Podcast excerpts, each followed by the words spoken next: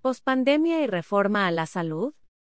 En general Latinoamérica ha sido duramente golpeada por la pandemia, pero es claro que en estos primeros lugares del ranking hay países con sistemas de salud muy diferentes entre sí. Por Ramón Abel Castaño, máster en Gestión y Política en Salud de la Escuela de Salud Pública de Harvard. PhD en Política y Salud Pública de la Escuela de Higiene y Medicina Tropical de Londres.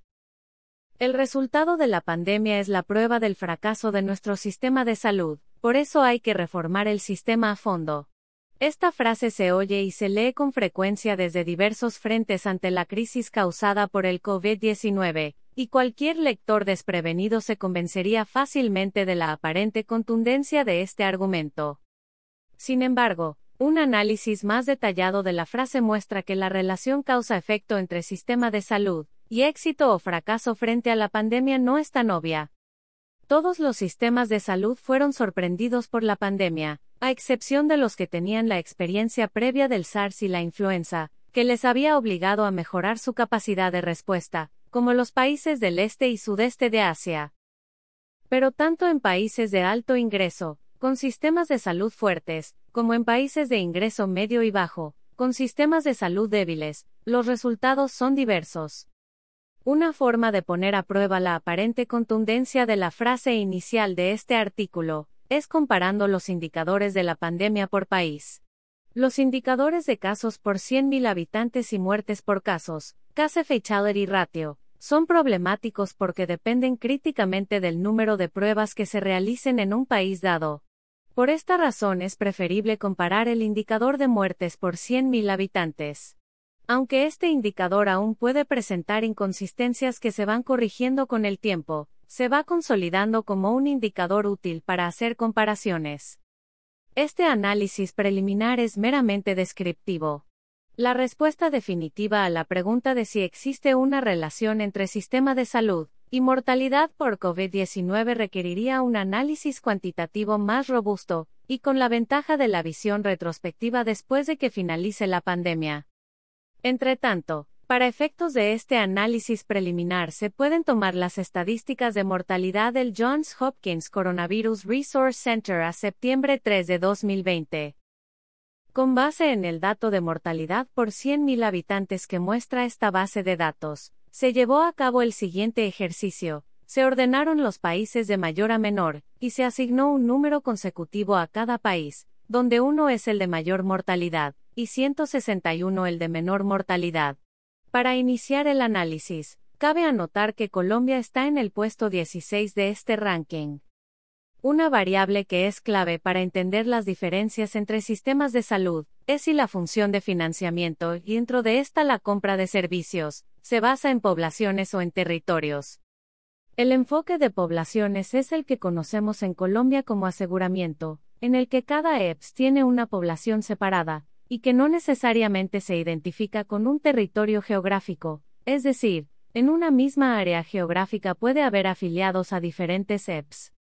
El enfoque de territorios, por su parte, se basa en áreas geográficas, dentro de las cuales todos los residentes tienen un mismo pagador, bien sea la entidad territorial, provincia, estado, municipio, o una entidad asignada por territorios, por ejemplo, los Clinical Commissioning Groups del Reino Unido, o el nivel nacional, como por ejemplo, la Caja Costarricense de Seguridad Social.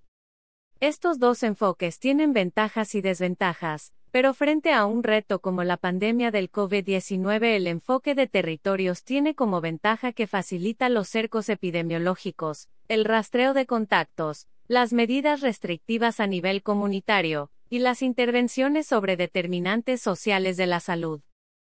Por su parte, el enfoque de poblaciones es más efectivo para la gestión de las intervenciones individuales, tales como el tratamiento de las enfermedades crónicas o necesidades de atención en salud episódica, pero es más débil para enfrentar retos a nivel de un territorio geográfico porque un asegurador dado no tiene el control sobre las externalidades que ocurren en dicho territorio. Si se analizan los resultados de la pandemia desde la perspectiva de poblaciones VS territorios, se encuentra una heterogeneidad mucho más compleja. Por ejemplo, algunos sistemas de salud públicos en países de alto ingreso fueron duramente golpeados, como fue el caso de Reino Unido, puesto 5 en el ranking, España, puesto 6, Italia, 9, y Suecia, 10.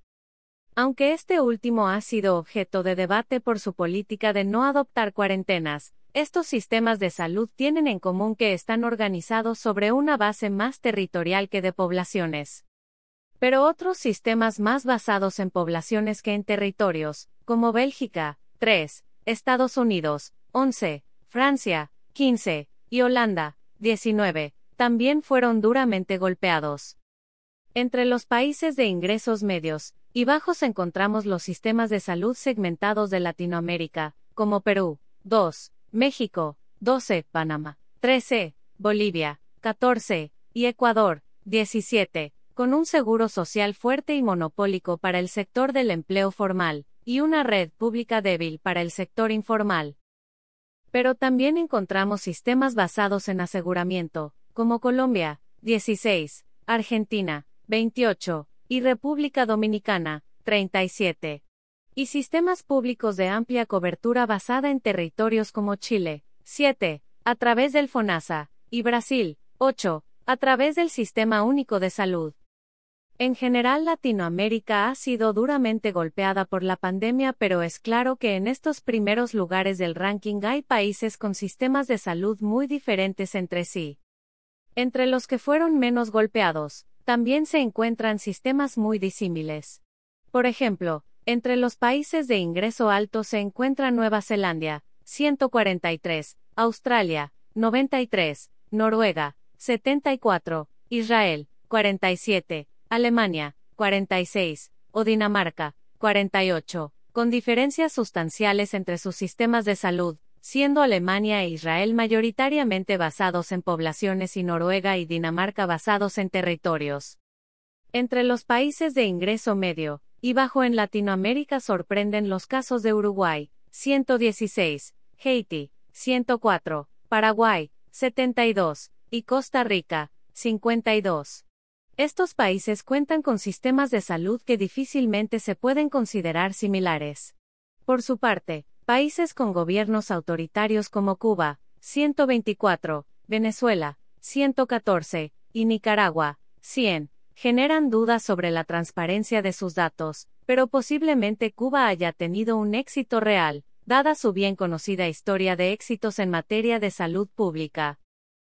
Ciertamente los mejor librados hasta ahora han sido los países del este y sudeste de Asia.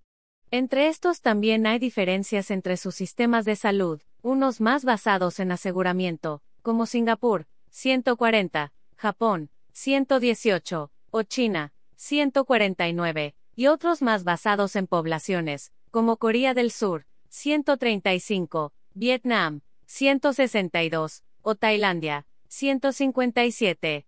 Estos dos últimos, aunque tienen sistemas de cobertura universal públicos, aún reflejan el legado de los dos segmentos típicos, uno menor para empleados del sector formal bajo uno o pocos esquemas, y otro mayoritario para el sector informal.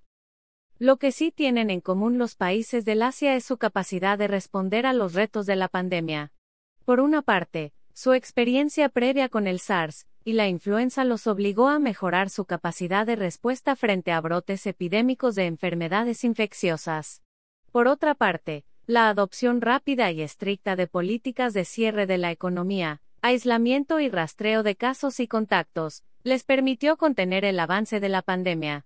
Y finalmente la disciplina de estas sociedades, y su aceptación del autoritarismo y la vigilancia del Estado, permiten que estas políticas se adopten a niveles que serían inaceptables en las sociedades occidentales, donde prevalece más la autonomía individual y la desconfianza en el Estado. Sorprendentemente, los países del África subsahariana resultan bien librados aunque por razones diferentes, quizá la menor proporción de mayores de 60 años, el menor flujo de personas desde el exterior, u otras razones no bien comprendidas. Lo cierto es que sus sistemas de salud son sumamente débiles, y no es razonable pensar que la baja mortalidad se deba a una buena respuesta del sistema de salud.